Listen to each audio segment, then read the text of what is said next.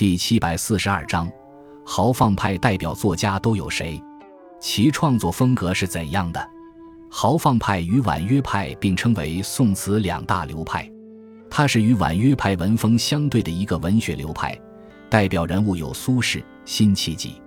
豪放派词题材广泛，视角鲜明，语言旷达，气势雄浑，思想豪放不羁，词文不拘音律格调。豪放派从形成到鼎盛共经历了三个阶段，初步形成。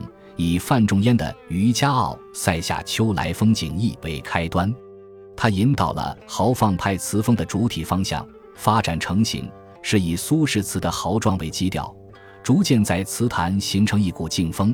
鼎盛继苏轼之后，辛弃疾等爱国词人将鸿鹄之志以及边塞慨叹融入词中，雄浑激荡的词风统霸文坛。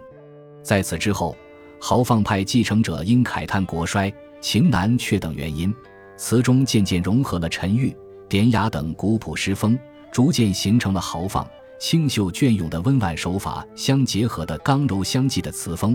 其代表人物主要有刘克庄、黄基、戴复古、刘辰翁等。